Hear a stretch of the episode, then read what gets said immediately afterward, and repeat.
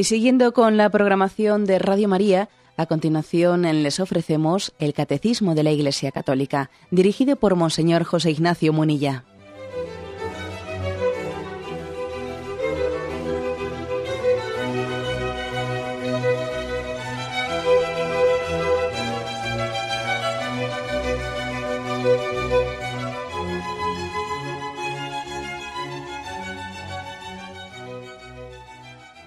Cordial saludo a todos los oyentes de Radio María. Un día más, con la gracia del Señor, proseguimos el comentario del Catecismo de nuestra Madre, la Iglesia. Entramos en un apartado nuevo que tiene como título La transmisión de la revelación divina. Es a partir del punto 74. Ya sabéis que tenemos por costumbre mm, el, catecismo, después que ha terminado pues, un, un artículo, hace como un breve resumen, en menos puntos obviamente, que lo que había expuesto de una manera más amplia. Los resúmenes nos los saltamos, puesto que ya eh, hemos, em, de una manera más explícita, no hemos desarrollado su explicación, pues bueno, pues eh, volver a explicar el resumen sería repetitivo, ¿eh? y por eso pasamos al punto 74, la transmisión de la revelación divina. Dios quiere que todos los hombres se salven y lleguen al conocimiento de la verdad. Primera Timoteo 2.4. Es decir, al conocimiento de Cristo Jesús. Es preciso, pues, que Cristo sea anunciado a todos los pueblos y a todos los hombres, y que así la revelación llegue hasta los confines del mundo. Y luego viene una cita de David Boone, número 7. Comienza pues con este texto de Primera Timoteo. Dios quiere que todos los hombres se salven y lleguen al conocimiento de la verdad. Dos, afirmaciones en 1 Timoteo 2.4. ¿eh? Es voluntad de Dios la salvación de todos los hombres y además de una forma determinada, conociendo la verdad. Lo primero, que Dios quiere que todos los hombres se salven. Bueno, pues hay que recordar para entender, para, para entender tal cosa que Dios ha querido que se salven libremente. Porque claro, uno podría decir, si Dios quiere que todos los hombres se salven, bueno, pues que lo salve Él. En su mano está, ¿no? El salvarlos. Si Él es Dios, ya, pero cuando dice ese texto, Dios quiere que todos los hombres se salven, está suponiendo que quiere que se salven libremente. Y que por lo tanto, la salvación no solamente es cosa de Dios, sino que también es cosa nuestra. Supone nuestra colaboración, supone el que nosotros nos abramos a acogerla. ¿Mm? Siempre se ha distinguido en la teología católica entre dos cosas, la redención objetiva y la redención subjetiva. La redención objetiva eh, refleja lo que Dios ha hecho para que nosotros nos salvemos. Es decir, Dios nos salvó entregando a su Hijo al mundo. Dios salvó al mundo entregando a su Hijo por nuestra salvación. Esa es la redención objetiva. Objetivamente hablando, estamos salvados en Cristo. Ahora bien, pasa, hay una segunda, hay otro tipo de textos textos bíblicos que subrayan la redención no la objetiva, sino la subjetiva. Es decir, eso Dios lo ha hecho. O sea, objetivamente hablando, nos ha entregado la salvación en Cristo. Nos ha salvado en Cristo. Pero subjetivamente hablando, ahora cada uno tiene que acogerlo, tiene que abrirse a ello. Ahora soy yo el que puedo rechazar la redención de Cristo o puedo acogerla. Por lo tanto, esa expresión, Dios quiere que todos los hombres se salven, ¿Es que podría ocurrir acaso? ¿eh? ¿Podría ocurrir acaso que alguien se pierda, ¿eh? se pierda en contra de lo que Dios había deseado para él? Pues sí, sí, claro que sí, claro que puede ocurrir, porque la decisión de Dios de hacernos libres conlleva que incluso nuestra libertad puede ser utilizada en contra de lo que es la voluntad de Dios. Es impresionante tal cosa, ¿eh? Dios nos ha hecho libres, incluso con la posibilidad de que utilicemos mal nuestra libertad en contra de la voluntad de Dios. Claro que entonces la, pregunta posible no es, bueno, entonces, ¿para qué nos ha hecho Dios libres? Porque claro, si haciéndonos libres podemos, podemos pecar, podemos negar el plan de Dios, bueno, es que obviamente hay que decir una cosa, que es que la libertad del hombre, que en el fondo es crearnos a su imagen y semejanza, que, que llevemos impresa ¿no? en nuestra naturaleza la imagen y semejanza de Dios, claro ¿eh? que esa libertad conlleva riesgos, pero también es, también es verdad que mm, posibilita una dignidad en, el hombre, pues infinitamente superior, casi si nos hubiese hecho a nosotros pues sin libertad como, como, otros, como otros seres, como los demás seres de la creación.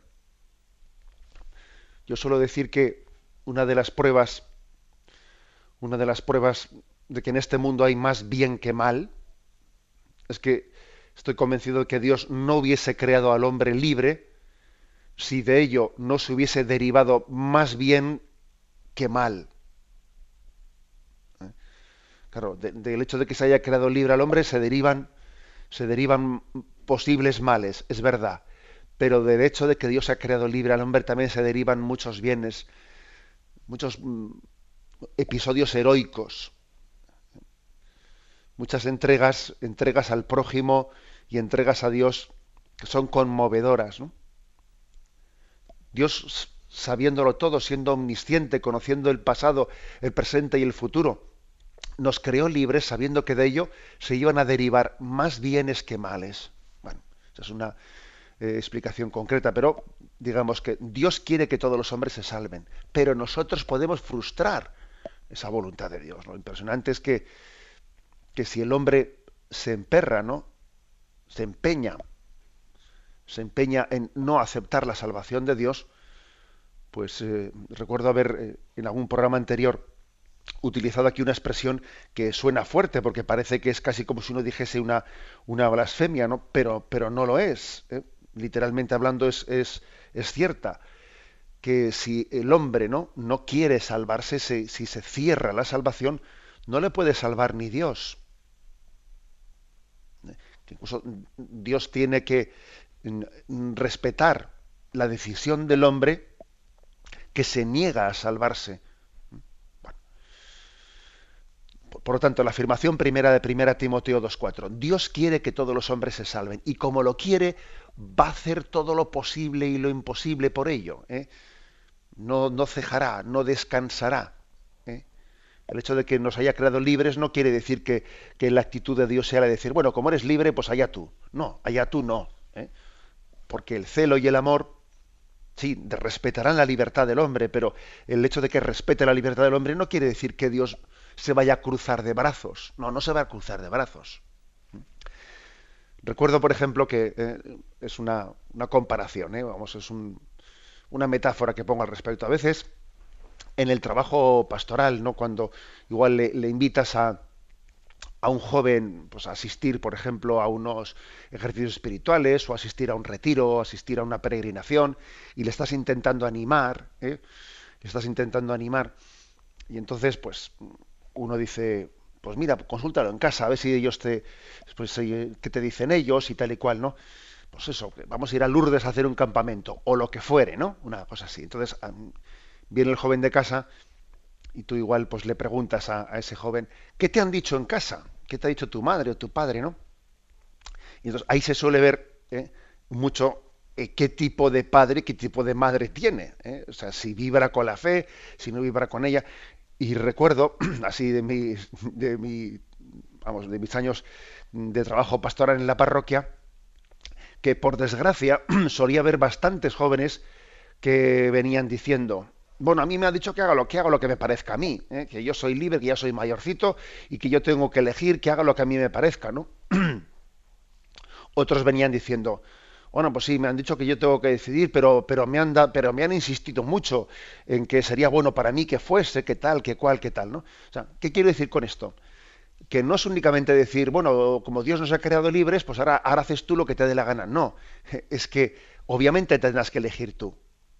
Pero es verdad que yo no me voy a cruzar de brazos viendo cómo eliges mal, ¿eh?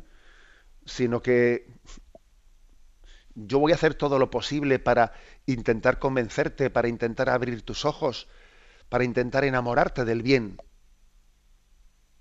y de la verdad. ¿eh? O sea, Dios respeta, la, respeta nuestra libertad, pero obviamente intenta conducirla sin violentarla, intenta conducirla hacia el bien.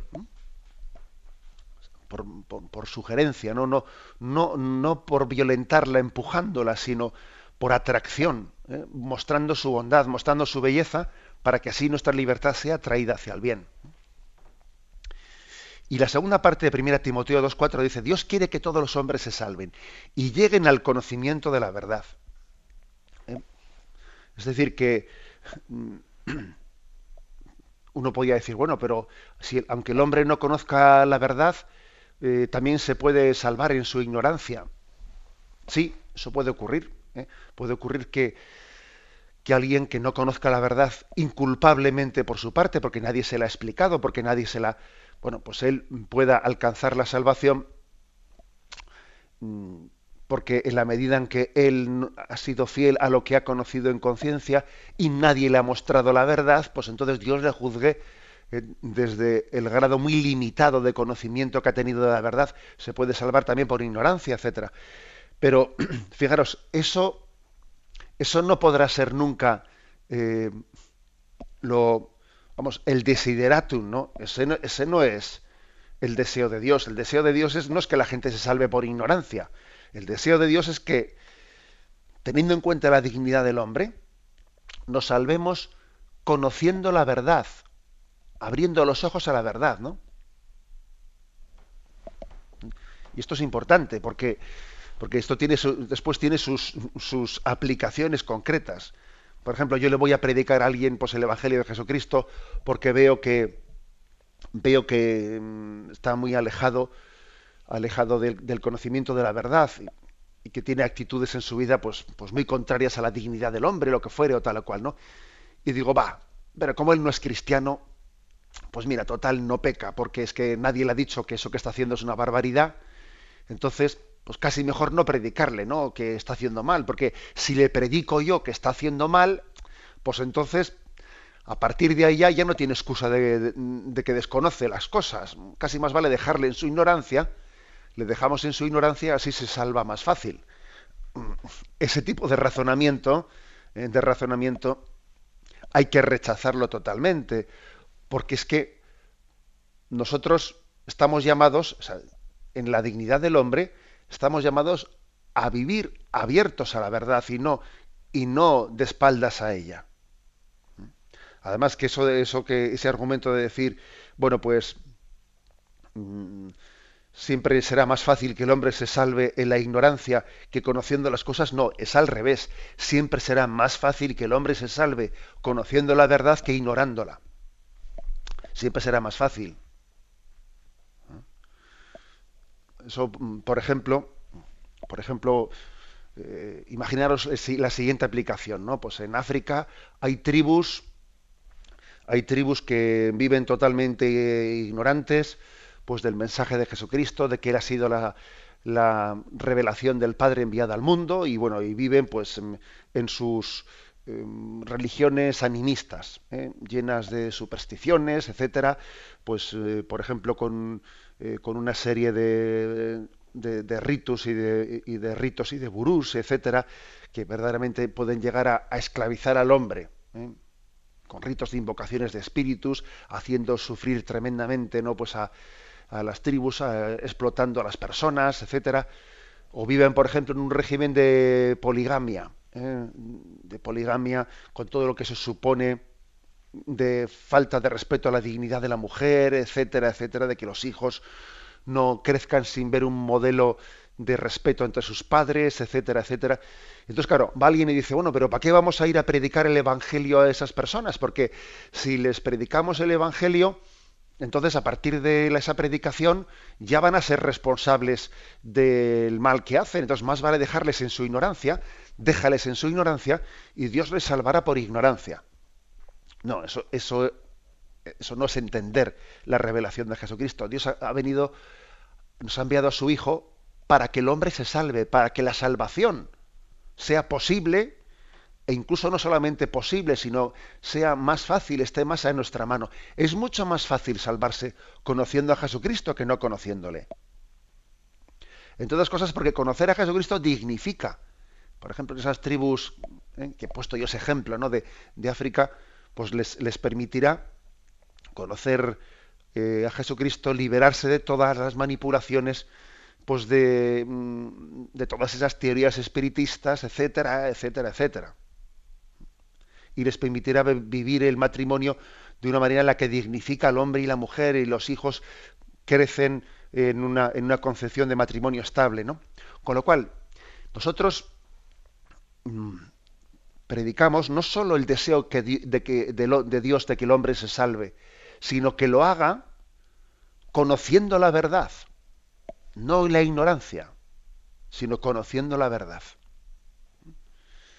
Ese es el versículo primero a Timoteo. Seguimos adelante y dice, ¿eh? y dice que, mm, que lo hacemos ¿eh? gracias al conocimiento de Cristo Jesús. Cristo Jesús, de quien dice el Evangelio de San Juan, que es camino, verdad y vida. Si Jesucristo es el camino, la verdad y la vida, lógicamente tendremos tendremos que darla a conocer al mundo. ¿eh? Yo soy el camino, la verdad y la vida. Nadie va al Padre sino por mí. Por lo tanto, sería un pecado por parte nuestra que habiendo Dios Padre revelado el camino para llegar a Él, nosotros lo ocultemos. Pero, ¿quién eres tú para ocultarlo? ¿Quién eres tú para no hacer todo lo posible para que ese camino de salvación, el camino de salvación se conozca? ¿Mm? Sería una gran responsabilidad por parte de quienes hemos recibido la revelación, esconderla. ¿eh? Si me permitís un ejemplo, imaginaros un padre, un padre que tiene cinco hijos, ¿no? Y llega el momento en el que el padre pues, se le acerca a la hora de su muerte y no están con él los cuatro hijos, los pequeños, únicamente está el mayor, el primogénito, y entonces pues eh, le llama a su lecho de muerte el padre al hijo mayor y dice, mira, no están aquí tus hermanos, pero tú eres el hermano mayor, ¿eh? te voy a dejar para ellos este testamento, pues tanto un testamento pues de sus bienes como de sus últimas voluntades, etcétera, etcétera, ¿no? Para ellos. Y entonces el, hijo mayor, bueno, él recibe, ¿no? El, el, encargo de transmitírselo a sus hermanos pequeños, ¿no? Imaginaros que muere el padre y el hijo mayor dice, bueno, oye, voy a dedicarme yo eh, a ir a, a hablar a mis hermanos, a buscarle a cada uno que uno vive aquí, otro vive allá, voy a estar yo llamándoles eh, por teléfono, voy a estar yo, oye, que estoy yo muy ocupado, venga, que, no se hubiesen ido fuera, que se hubiesen quedado aquí, y no, no se lo transmite. Bueno, un ejemplo, ¿no? Pero obviamente cometería un grave pecado, porque él ha sido, ¿no? Ha sido elegido como primogénito, como hermano mayor, como el instrumento, el vehículo para comunicar. Eh, el testamento del padre a los demás. Bueno, pues por eso se insiste tanto ¿no? en este en ese texto, en esa, en ese compromiso moral que adquirimos, ¿no? De, de transmitir a todos la revelación hasta los confines del mundo. Y termina diciendo, ¿no? Con un texto de Dave Boone, Dios quiso que lo que había revelado para salvación de todos los pueblos se conservara por siempre íntegro y fuera transmitido a todas las edades. ¿eh? O sea que mm, la gracia de Dios, el amor de Dios, la misericordia de Dios ha consistido en dos cosas. Primero, en revelarse, en comunicarse. Y segundo, en garantizarnos que eso que Él ha comunicado, eso que Él ha revelado, se va a conservar o sea, que no se va a perder, porque, porque podría ser un riesgo, ¿no? Que, que Dios ponga en nuestras manos su mensaje y nosotros como irresponsables que somos, pues mira, terminamos por perderlo, terminamos por olvidarlo, por, por deformarlo. Por... No, no, no, Dios no solo ha puesto en manos de la Iglesia su revelación, ¿eh? sino que es que además mm, nos ha garantizado que su Espíritu Santo estará siempre con nosotros, para que esa revelación no se deforme, para que se mantenga íntegra, para que se mantenga íntegra. Eh, es la promesa de que el Espíritu Santo nos asistirá, nos asiste y que nos acompañará en esa encomienda que nos hizo de transmitir la revelación, eh, predicarla, difundirla hasta que Él vuelva ¿no? en su gloria. tenemos un momento de reflexión y continuamos enseguida.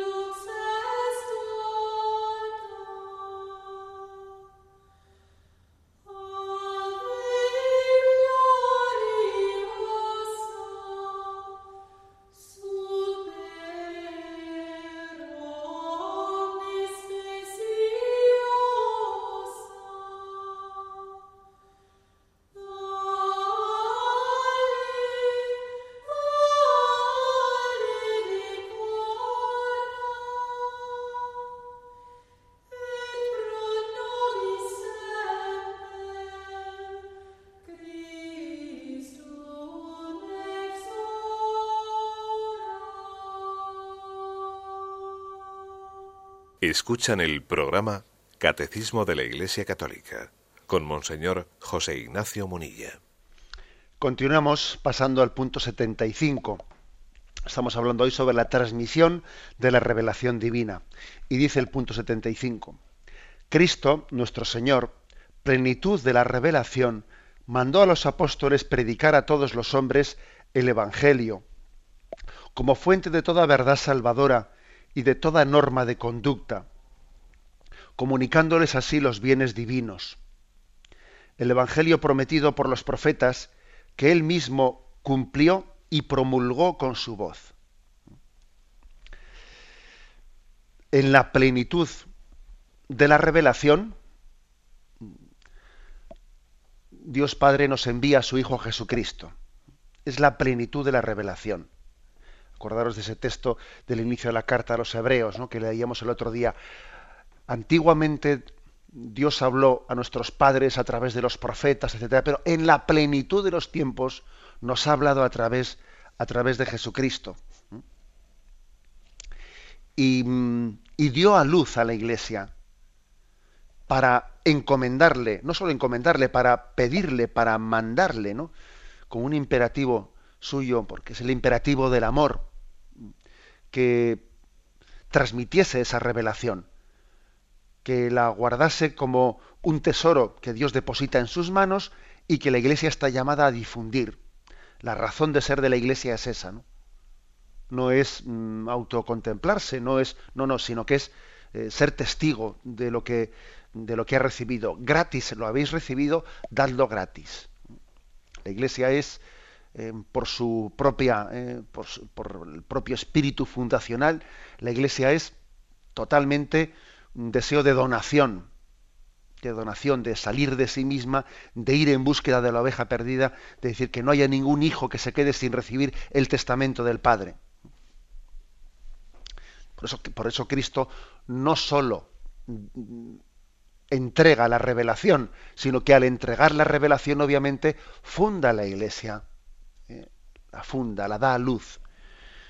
Hoy existe un error bastante difundido, eh, a veces en ambientes teológicos, etcétera, en los que viene a decir, bueno, Jesucristo no es que fundase la Iglesia, bueno, puso algunas bases, ¿no? Para que después, posteriormente, eh, los apóstoles la fundasen, etcétera.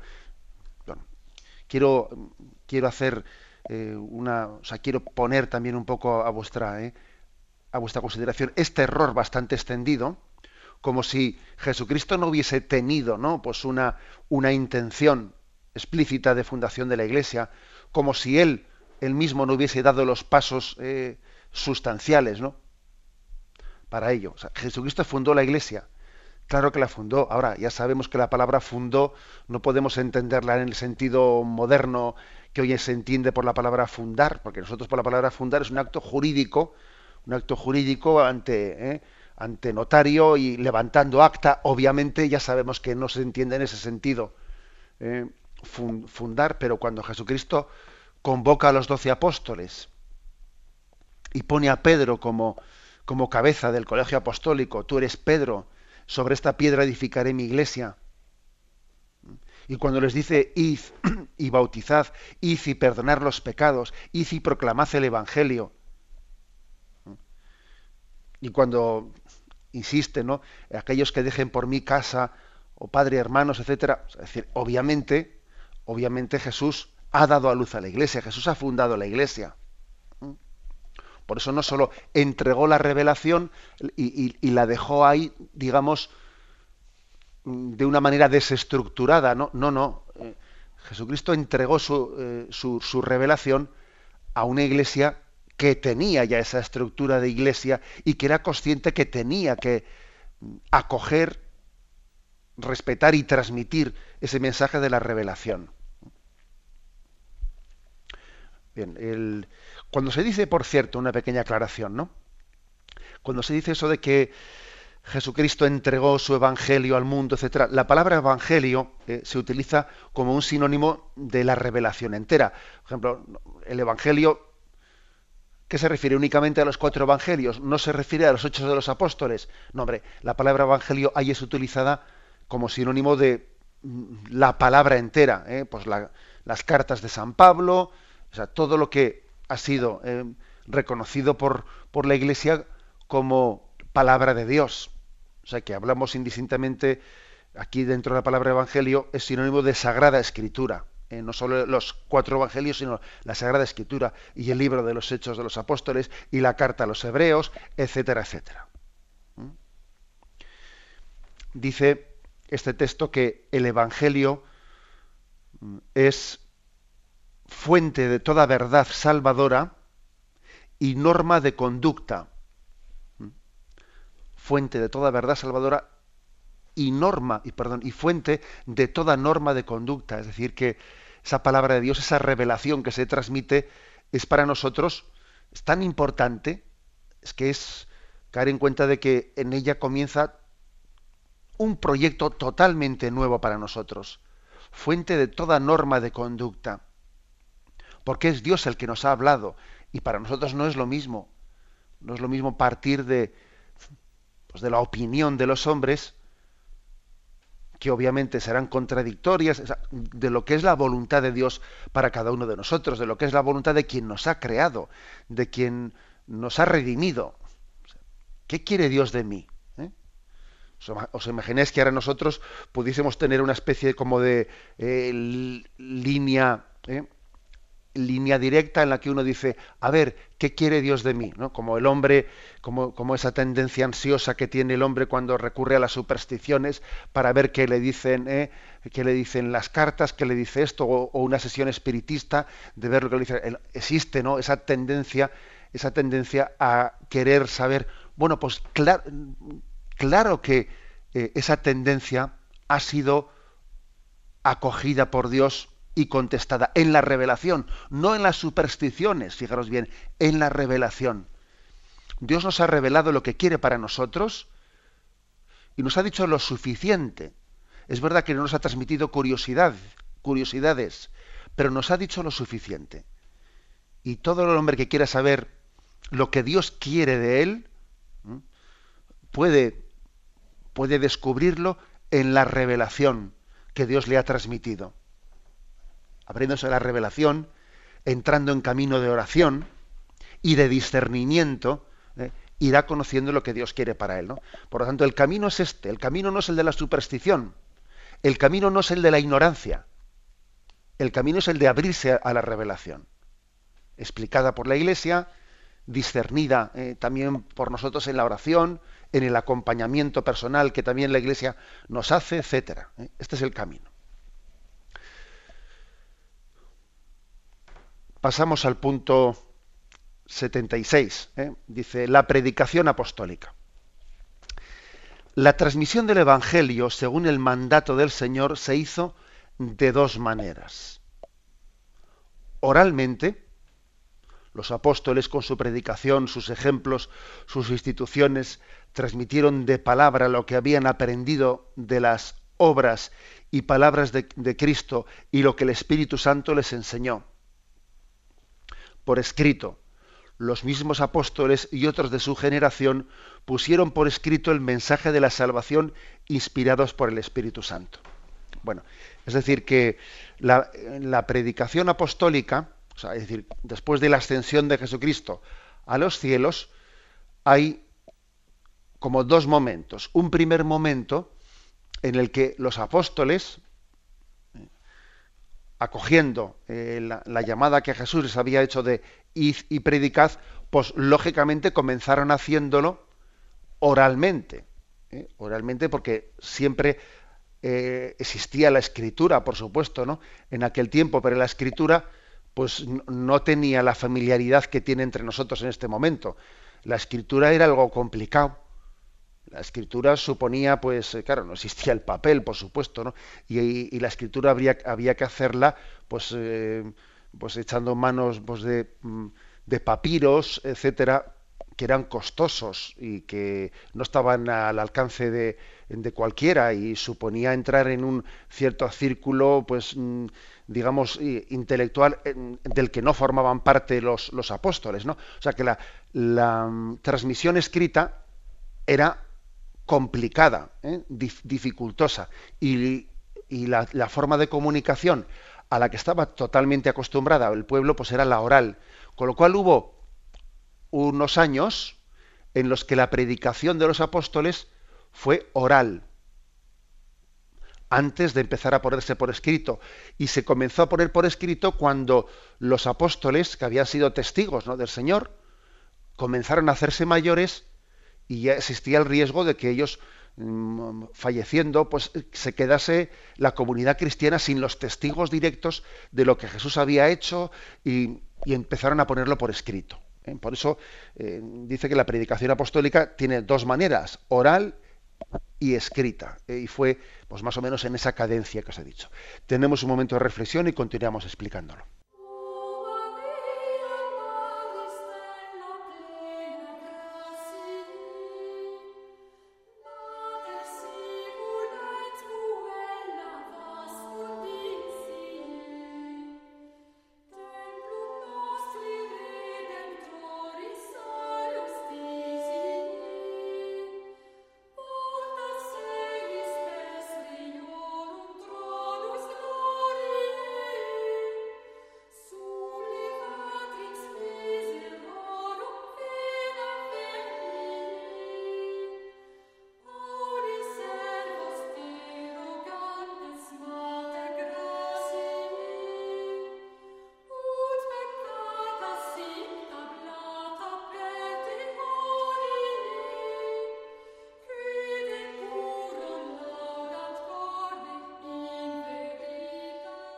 Continuamos en esta edición del Catecismo en el punto 76. La predicación apostólica, ¿cómo comenzó a transmitirse la revelación? La plenitud de la revelación en Jesucristo. Aquí se nos ha dicho primero oralmente. Primeramente fue la forma oral de transmisión, cosa que a nosotros igual nos puede parecer que es una forma un poco insegura, porque tenemos, tenemos esa, esa experiencia de que cuando nosotros alguien te dice que te han dicho, que dijo, que dijo, madre mía, ¿no? La sensación que dice uno, bueno, esto no hay quien se fíe de ello, porque tenemos, me acuerdo que en el que en algunos campamentos con los niños, etcétera, hemos hecho una especie de juego didáctico en el que a los niños les hemos puesto en un círculo grande, pues son 20 o 30 niños en un círculo, y entonces el, juego consiste en decirle tú al de tu derecha, le, tú mismo te inventas una, eh, pues una historia, breve y se la cuentas al de la derecha. El de la derecha se la cuenta al que tiene a su derecha. Y así se va dando la vuelta a todo el círculo hasta que regresa al punto de partida. ¿no? Entonces, ¿qué suele ocurrir? Que de lo que tú dijiste a lo que te ha llegado, bueno, pues eh, ha habido un cambio tremendo porque cada uno le añade lo suyo y, eh, bueno,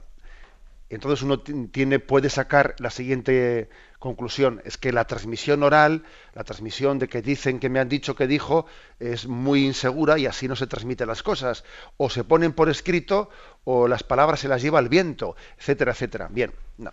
eso no proyectemos en los demás lo que es un problema nuestro. Nosotros hemos llegado a ser, eh, llegado a ser pues, pues una cultura en la que la palabra tiene en nosotros muy poca capacidad de transmisión fiel de las cosas. El punto que la palabra no tiene eh, muchas veces valor si no está puesta por escrito. Decimos, mira, a mí eso me lo pones por escrito, si no, no sirve para nada. Pero es que hay que, para entender los evangelios, hay que, remontarse ¿eh? a la cultura semítica y ser conscientes de que la transmisión oral tiene eh, un valor y una importancia similar o incluso superior a la transmisión escrita.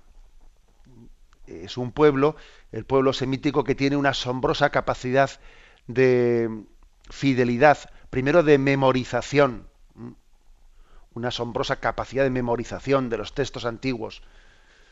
El pueblo judío era educado en el aprendizaje de todos los salmos, de los 150 salvos, ¿no? y se lo sabía, ¿eh? se lo sabía de memoria y lo recitaba y, la recitación memorística pues era era pues la, cultura en la que nacían los niños y, crecían en ella.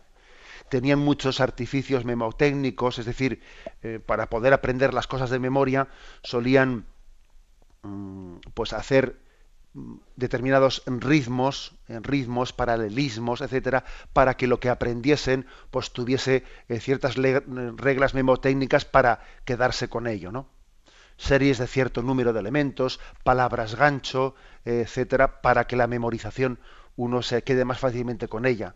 Solían repetirla a modo pedagógico, la recitaban incluso semitonada, como murmurándola, para que de esa manera la retención, eh, cuando uno le pone un poco de musiquilla le pone musiquilla a la letra, parece que se queda más fácilmente con ella. En el pueblo judío esto era muy frecuente. Era muy frecuente. Se aprendía de memoria un texto oral para poder transmitirlo. Y una vez que se aprende de memoria el texto, luego ya es más fácil explicarlo. ¿eh? Más fácil explicarlo. Por eso sería un error que nosotros proyectando ¿no? nuestra, eh, pues nuestra cultura en la que la transmisión oral es poco fiable, pensásemos que oh, pues si los apóstoles predicaron oralmente las cosas, pues aquello tuvo que ser poco fiable. No, no. Tenía un, alto, un grado de fiabilidad altísimo porque formaba parte de su cultura la transmisión oral. ¿eh? Por ejemplo, ahí hay textos de San Pablo a los Corintios que son bien, bien aleccionadores, ¿no? Cuando él dice en 1 Corintios 11:23, porque yo recibí del Señor lo que os he transmitido, que el Señor Jesús la noche en que fue entregado tomó pan y después de dar gracias lo partió y dijo, esto es mi cuerpo, que se entrega por vosotros, haced esto en recuerdo mío. Asimismo también la copa después de cenar diciendo, esta copa es la copa de la alianza en mi sangre. Pero es impresionante que comience diciendo, porque yo he recibido del Señor lo que os he transmitido. Es como diciendo, yo ni, ni he añadido ni he quitado. ¿Mm? O por ejemplo, 1 Corintios 15:3. Os recuerdo, hermanos, el Evangelio que os prediqué, que habéis recibido y en el cual permanecisteis firmes, por el cual también estáis salvados, porque os transmití en primer lugar lo que a mi vez recibí, que Cristo murió por nuestros pecados, según las Escrituras, que fue sepultado y que resucitó al tercer día, según las Escrituras, que se apareció a Pedro y luego a los doce, etcétera, etcétera. ¿Mm? ¿Con qué fuerza Pablo predica? Yo eh, os he transmitido lo que a su vez he recibido. ¿Eh? No lo invento desde mi subjetividad, sino que hay una, hay una, obligación muy grande de conformarse a la objetividad de lo que se me ha transmitido. También hay, ¿eh? también hay otros textos que son muy, curiosos, en los que, por ejemplo, aunque San Pablo no diga literalmente esto, hace referencia a que eso ya lo dijo el Señor. ¿eh? Pues, por ejemplo, ¿eh?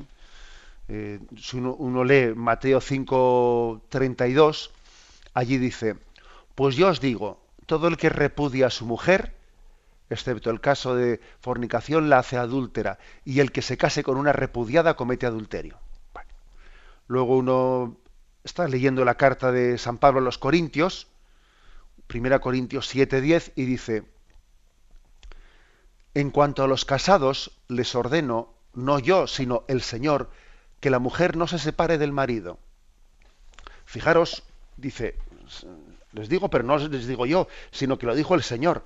Fíjate cómo San Pablo había leído, ¿eh? había leído aquel texto que ahora está recogido en Mateo 5:32, es decir, él había escuchado esa predicación de Jesús, que Jesús eh, se posicionaba en contra del divorcio, y entonces dice, en cuanto, en cuanto a los casados os digo, no yo, sino se lo dice Jesucristo, que, no, que, el, que el matrimonio no se separe, etcétera. O sea, que está claramente refiriéndose a la misma tradición de Jesús, aunque no cite la misma, la misma frase. ¿eh? Es, es, hermoso ver, eh, ver cómo eh, Pablo cuando predica, predica, y eso que ya sabemos que tenía un gran carisma y era un hombre pues que por su carisma tan grande podía haber tendido un tanto a innovar. A no, no, pero nada de innovaciones. O sea, él era totalmente fiel, perdón, era totalmente fiel a transmitir lo que había recibido de, Jesucristo. Eso es algo sagrado para él, ¿eh? algo sagrado. Y al mismo tiempo dice por escrito, ¿eh? o sea que pasada esa fase, esa fase de transmisión oral, llega la fase en la que entienden que hay que poner por escrito todo aquello que, ¿eh? todo aquello que, y, es frecuente encontrar en los evangelios, por ejemplo, en la, en, la conclusión, prácticamente en el epílogo del Evangelio de San Juan, ¿no? dice, muchos otros signos que no están escritos en este libro hizo Jesús a la vista de sus discípulos. Estos han sido escritos para que creáis que Jesús es el Mesías, el Hijo de Dios, y para que creyendo tengáis vida en su nombre. Y más tarde dice, Muchas otras cosas hizo Jesús. Si se escribieran una por una, pienso que ni el mundo entero podría contener los libros que habría, habría que escribir. Bueno, los evangelios eh, también hacen referencia al momento en el que la tradición oral se pone por escrito. Supongo que algún oyente podrá decir, a ver, y todo, todo lo que Jesús había, había predicado, y todo lo que había eh, pasado a formar parte de la tradición oral, de lo que se contaba, ¿no? Bien sea mediante relatos aprendidos de memoria, de las palabras de Jesús, etcétera, himnos litúrgicos, y porque había distintas maneras de, de guardar memoria de todo lo que había dicho Jesús. Todo, todo eso se puso por escrito, todo. Pues obviamente todo no se pondría sin duda alguna, algunas cosas quedarían sin ponerse por escrito. La prueba es que los evangelistas pues hombre, no, claro que sustancialmente cuentan lo mismo, pero no es que literalmente digan lo mismo, se complementan, también alguno cuenta cosas que el otro no contó, etcétera, ¿no? o por ejemplo, existe un, texto en, más de un texto, ¿eh? pues en, los, en las cartas, en las cartas de Pablo y en las cartas, hechos de los apóstoles, eh, en los que se hace referencia a alguna cosa que dijo Jesús que quedó sin recogerse en los evangelios, ¿no? Por ejemplo, ese pasaje que dice, como dijo el Señor, más alegría hay en dar que en recibir. Pues eso, eso no había quedado recogido en los evangelios. Es curioso. ¿eh? Se ve que los apóstoles en ese momento echaron mano de la predicación oral que por lo que sea no había quedado por escrito, ¿no? Dice, como decía el Señor, eh, más alegría hay en dar que en recibir. Bien, pero eso, eso lo, decía el Señor y lo sabemos porque está contado ahí en, el Nuevo Testamento, pero fíjese, ese, en concreto, ese versículo no había quedado recogido en los Evangelios. ¿eh? Es decir, que no quiere decir que quedase recogido por escrito todo lo que Jesús había dicho. Aquí un poco exagerando, dice San Juan, es que si se hubiese recogido todo, todo, no habría sitio en el mundo para todos los libros. Bueno, es una exageración, pero como diciendo, soy consciente que yo he puesto por escrito lo sustancial, lo fundamental. Pero era, imposible poner por escrito todo.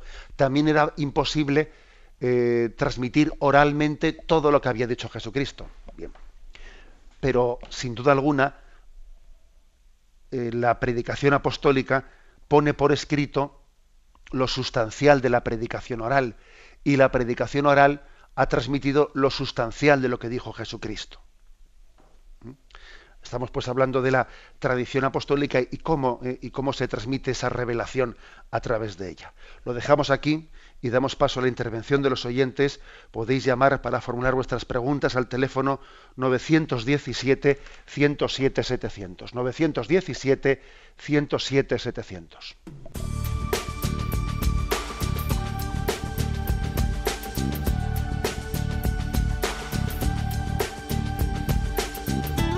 Radio María le ofrece la oportunidad de recibir en su casa sus programas favoritos.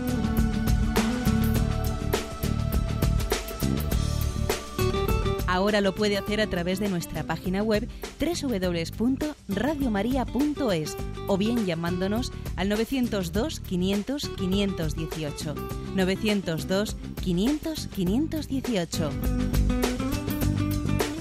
Pídanos el programa que más le interesa en cualquiera de sus emisiones, especificando el día y la hora que lo ha escuchado. Solo nos tiene que decir si lo quiere en CD de audio o CD o DVD en MP3. Haga su solicitud en el 902 500 518 y en www.radiomaria.es. Radio María, más cerca de usted.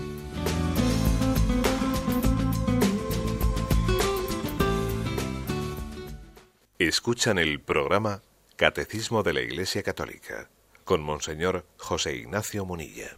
Sí, buenos días, ¿con quién hablamos? Sí, hola, buenos días. Me llamo Pepi y soy seguidora suya del programa diario. Adelante. Eh, vamos a ver, estoy nerviosa porque lo que le quiero decir es bastante importante para mí. Eh, vamos a ver, de todo esto que está pasando con los jóvenes, de profanar capillas y en contra de la iglesia y eso, Aparte de eso, mm, sin tanto ruido, eh, aquí en mi pueblo, por ejemplo, que somos de unos 10.000 habitantes, todos los jóvenes que han pasado por nuestra, yo soy catequista, por nuestra parroquia y eso, se nos han ido por el camino de la perdición. Con tanta, eh, no sé, yo creo que es una batalla ganada de Satanás, de momento, de momento. Entonces yo pienso, vamos, lo tengo como muy un sentimiento muy fuerte, que estos chicos habrá que salir a por ellos a la sociedad, ¿no? Y una forma muy vamos mm, sería una forma pues la, mejor no sería en la en la iglesia no eh, media hora antes por lo menos de las del sábado y domingo de las de las misas del domingo que nunca van ellos nunca van pero por lo menos que estuviera puesto en la puerta de la iglesia puedes confesarte a tal hora puedes confesarte a tal hora no que hubiera un gran cartel o bueno un mediano que, que estuvieran una referencia, por lo menos para las madres que lo vieran, podamos en cualquier momento oportuno decirles, mira, mm, no puedo más contigo, no esto, ¿por qué no te pasas a confesar? ¿O por qué no te pasas a hablar con don Juan o don Pedro o don Francisco, no? Entonces yo creo que sería una referencia, pero una cosa que fuera no fuera un domingo sí y otro no, no, que fuera una cosa inamovible, que fuera seguro que está el sacerdote allí media hora antes de cada de cada fin de semana esperando que acudan o que de alguna forma pues se puede no sé ya le digo de boca a boca podemos decir oye por qué no algún yo de, mis de mis chicos de la catequesis que me encuentro por la calle me dan unos abrazos me quieren mucho a mí pero a la iglesia ni a Jesús pues no lo sé porque ellos no aparecen nunca por ahí entonces esa será mi, inquietud grande, padre, que saber, que, que, sepamos, que los que vamos muy a menudo, pues que también tenemos que confesar, por supuesto, pero los que están alejados con tantas cosas que les da el mundo, que están perdidos, que tienen los ojos tristes, porque yo los observo y mi hijo el, el primero, los ojos tristes, de que no encuentran dónde, no tienen felicidad. Muchas gracias, padre. De acuerdo, bien. Pues sí, la verdad es que obviamente la Iglesia tiene que tener un celo especial hacia pues hacia ese mundo joven, bueno, también es verdad que hay eh, que no se circunscribe a los jóvenes, ¿eh? que también hay muchos sectores de personas adultas que están bien alejados. ¿eh? o sea, que también quizás en un tiempo hablamos mucho de la fractura en la transmisión de la fe a las nuevas generaciones y hay que decir que también hay generaciones de, o sea, también hay grandes sectores de adultos que, que están también a por uvas, como se dice. Bien, yo creo que que tiene razón el oyente de, la importancia de una disponibilidad plena por parte de la Iglesia. Mi, experiencia es también que, que a veces, eh, por ejemplo, el acercarse al sacramento de la penitencia por parte de los jóvenes mm, no es tan fácil que se haga meramente con una con el establecimiento de unos horarios que tiene que haberlos, ¿eh? los horarios constantes, pues decía el oyente antes de la Eucaristía, pues muy bien, etcétera, sino que incluso tenemos nosotros que eh, suscitar eh, esa conciencia de la importancia de, acercarse al sacramento de la confesión yendo a buscarles, ¿eh? o sea, teniendo con ellos encuentros personales, encuentros directos, etcétera. Es decir, que yo recuerdo de haber celebrado muchas, ¿no? Pues muchas confesiones con los jóvenes, pues no únicamente yo diría que la mayoría de las que he celebrado, ¿eh? posiblemente no, han sido eh, en, esa, en esa situación en la que uno pone un horario, un horario y ellos acuden, sino que a veces es que tienes que ir a donde ellos están, eh, bueno, convocando otro tipo de actividades parroquiales, un campamento, un esto, una peregrinación, un lo otro, y en ese contexto de la peregrinación, y en ese contexto del campamento, y en ese contexto, etcétera, uno entra, entra en el tema, entra en el tema, lo sugiere, lo suscita y posiblemente, dependiendo de los ambientes, sea más fácil hacerlo así. ¿eh? Pero por supuesto con esto no quito razón al oyente de que tiene que haber también unos momentos establecidos en los que estamos a disposición y a la espera de, pero yo diría más que, que es que también igual hay que buscar eh, la forma de salir al encuentro y en la búsqueda ¿no? de la oveja perdida. Y creo que es muy importante el género de la peregrinación, el género de los campamentos, ese género de o las jornadas mundiales, ese género en el que eh, el joven pues, puede estar más desapegado de, unos ambientes increyentes y más abierto ¿no? a la gracia de Cristo. Damos paso a un siguiente oyente. Buenos días. Buenos días, soy Carmen. Le escuchamos. Mire, monseñor, gracias. Muy bien, Carmen. Yo tengo una duda. Bueno, no comprendo un pasaje del Evangelio. En la parábola del sembrador, cuando al final le dice a los discípulos el Señor, a vosotros se, os ha comunicado los secretos del reino de Dios. En cambio, a los de fuera a todos se les presenta en parábolas, para que por más que miren no vean, por más que oigan no entiendan, no sea que se conviertan y los perdonen. De acuerdo. Gracias. a usted. Bien, sí, ese, ese texto ¿eh? es un texto que obviamente tiene un género, un género literario que también viene del Antiguo Testamento, etcétera, ¿no? Que viene como a decir, vamos a ver, es como si se, se, quisiese transmitir a, través de esa forma tan, ¿eh? Eh, tan fuerte de hablar lo siguiente. En la palabra de Dios hay suficiente luz para que quien vea, perdón, para que quien quiere ver, entienda y al mismo tiempo la palabra de Dios para no tiene capacidad para que el que no quiera ver no va a poder ver. ¿eh? Entonces es decir que es como decir, mira, las parábolas, eh, la palabra de Dios es una, es una, fuente de revelación, pero al final, eh, al final hace falta la apertura, el querer ver, el querer querer, porque no hay razones para quien no quiere ver. ¿Eh? Bien, ese es, el, contenido que se quiere transmitir. Y se hace, como, como la, oyente ha leído, se hace con un género en el que es como diciendo, tú no quieres ver, bueno, pues tú no quieres ver, pues yo a ti, a ti no, te lo, no te lo muestro, no te lo revelo. ¿eh? Pues el género literario consiste en como decir que Dios no se lo revela a quien no quiere verlo. Obviamente es una manera de hablar, porque Dios quiere que todo el mundo se salve y llegue al conocimiento de la verdad, ¿no? Pero es como si Dios, de alguna manera, en ese género literario, dijese, ¿no quieres verlo? Pues mira, pues, pues no pierdo el tiempo contigo haciéndotelo ver porque no quieres verlo pero es un género literario, ¿eh? O sea que está, yo tendría igual que también que, mm, hacer una, todas unas referencias al Antiguo Testamento, donde por ejemplo dice eh, Yahvé endureció el corazón del faraón para que para que éste no hiciese caso a Moisés y entonces de esa manera se cubriese de gloria. Hombre, eh, es una manera de hablar, ¿eh? porque obviamente el faraón él él fue el que se, se, encasquilló, ¿no? Endureció su corazón. Eso de decir que Yahvé fue el que endureció el corazón del faraón es una manera de hablar. ¿eh? Pero lo que es como viene a decir, es como si se dijese, el que se condena es el hombre, pero mm, cuando el hombre se ha cerrado a la salvación, decimos, Dios le ha juzgado y le ha condenado. Es una manera de hablar, porque en realidad la condena de Dios no es sino respetar tu libertad de no querer aceptar la salvación. Me explico, o sea, este es el género, ¿eh? que es mm, decir la Dios le ha condenado, es una manera de decir le ha respetado su libertad de no querer aceptar la salvación de Dios. Bueno, esperemos haber facilitado la comprensión. Damos paso a un siguiente oyente. Buenos días. Buenos días. Sí, le escuchamos. Soy Manuel. Adelante. Dice el Señor que cuando dos se reúnen en su nombre, Él está en medio de ellos. Y cuando una persona está sola, ¿está el Señor también con él? Está, está el Señor con él en otras formas de presencia. ¿eh? El Señor tiene más formas de presencia, como son también que Él inhabita, inhabita en nosotros eh, cuando el hombre está en gracia de Dios, cuando eh, pues, tiene una forma especial de presencia.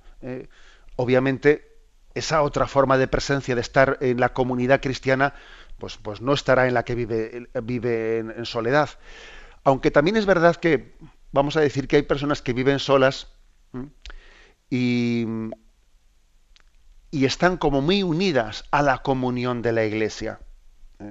Personas que por lo que fuera, ¿no? Viven en soledad y sin embargo se sienten vivamente unidas a, través de la comunión de la iglesia. Luego también yo creo que tampoco hay que hacer ¿no? pues una aplicación meramente literal. Imaginémonos, por ejemplo, en alguien que vive solo y a través de este mismo instrumento de la radio eh, está pues muy unido al querer de la iglesia, a sus proyectos, a sus sufrimientos, a sus alegrías. Se puede aplicar aquí ese texto de Jesús donde dos o tres estén reunidos ahí estoy yo en medio de ellos. No me cabe la menor duda que sí que se puede aplicar, ¿eh? porque no se trata únicamente de una presencia física. ¿eh? Bien, me despido con la bendición de Dios Todopoderoso, Padre, Hijo y Espíritu Santo. Alabado sea Jesucristo.